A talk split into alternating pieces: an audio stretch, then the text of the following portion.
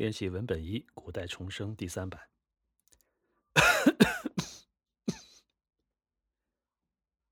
徐礼咳嗽着行转，觉得头昏脑胀，胸口仍然隐隐发痛。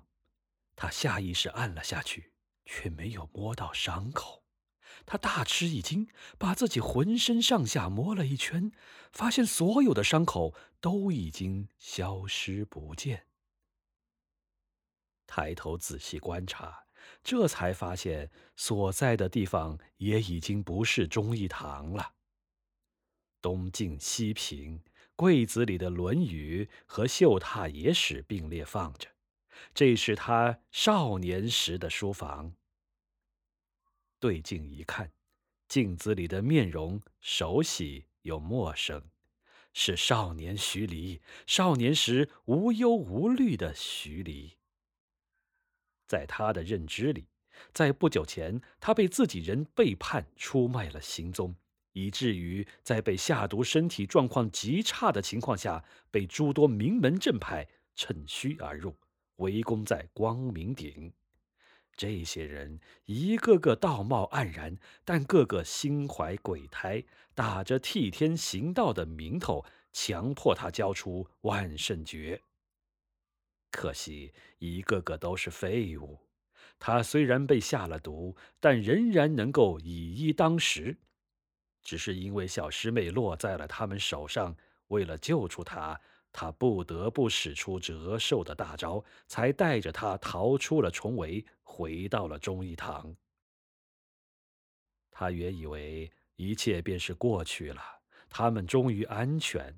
可谁知豺狼虎豹没奈他何，却折在了自己人手中。